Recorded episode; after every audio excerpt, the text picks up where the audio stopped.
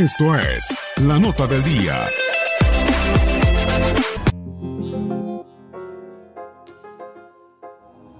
Tras la presentación oficial de Javier Hernández con el Sevilla y sosteniendo la playera con su reconocido número 14, les presentamos algunos dorsales con este número que han hecho historia en el club blanquirrojo.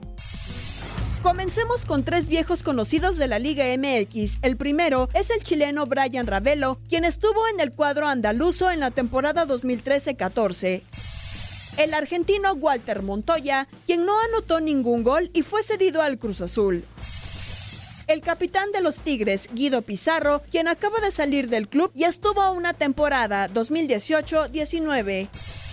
En 2017, Rafael Vaca llegó como el fichaje más caro en la historia del club con 20 millones de euros. Sin embargo, en dos temporadas solo anotó 13 goles y salió cedido a la Fiorentina.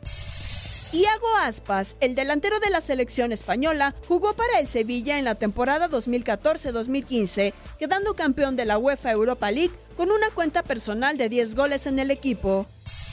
Vayamos con el más recordado por la afición andaluza, el francés Julian Scud, quien estuvo seis temporadas y lo ganó todo con el club blanquirrojo, dos Copas del Rey, una Supercopa de España, dos Europa League y una Supercopa de Europa.